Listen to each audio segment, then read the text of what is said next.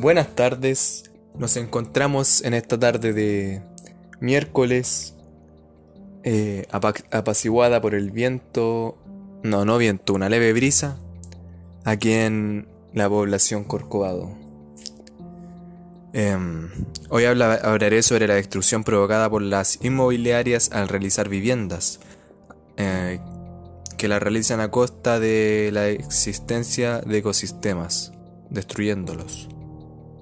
Primero que todo, las inmobiliarias se pueden definir como una empresa que se dedica a la construcción, compra, venta y arriendo de propiedades. Generalmente son dedicadas a la construcción de viviendas por sobre otras edificaciones. Y estos tipos de empresarios saben que cada persona debe vivir en un hogar. Por lo tanto, la empresa se enfoca en la construcción de las mismas. Para ello se necesitan terrenos, y como se sabe que hay cada vez menos por la sobrepoblación, em, lo lleva a nuestra zona.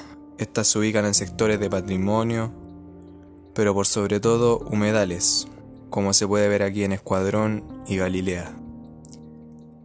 Específicamente en Coronel, la Villa Escuadrón, y Pocuro y Bicentenario son zonas residenciales que se encuentran sobre humedales, zonas de vasta importancia, la cual explicaré más adelante.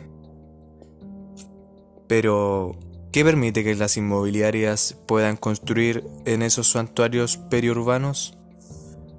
La respuesta es simple, el plan regulador. En el caso de Coronel, ciudad que pertenece al área metropolitana de Concepción, entendiendo como metrópolis la agrupación de varias urbes en torno a un núcleo, Concepción, por supuesto. Por lo tanto, si bien cada ciudad se rige por un plan regulador, la misma puede ser conducida por un plan regulador metropolitano. Esto quiere decir que Coronel, como está dentro de la metrópolis de Concepción, si el plan regulador metropolitano se aprueba o se hace un nuevo reglamento dentro de él, Coronel y las zonas aledañas a la metro, o sea que se incluyen en la metrópolis, también estarán incluidas en el plan regulador metropolitano.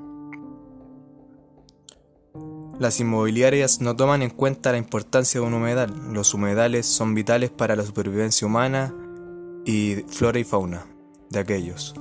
Son uno de los entornos más productivos del mundo y son cunas de diversidad biológica y fuentes de agua y productividad primaria de las que innumerables especies vegetales y animales dependen para subsistir. Son indispensables por los innumerables beneficios o servicios ecosistémicos que brindan a la humanidad desde suministro de agua dulce, alimentos y materiales de construcción y biodiversidad hasta el control de crecidas, recargas de agua subterránea y mitigación del cambio climático, ya que producen grandes cantidades de oxígeno. Y también se sabe que los humedales limpian el, oxígeno, por lo tanto, en Coronel, que es una zona de sacrificio ambiental con termoeléctricas, si los humedales no se tocaran, la, la contaminación de estas no sería tan grave.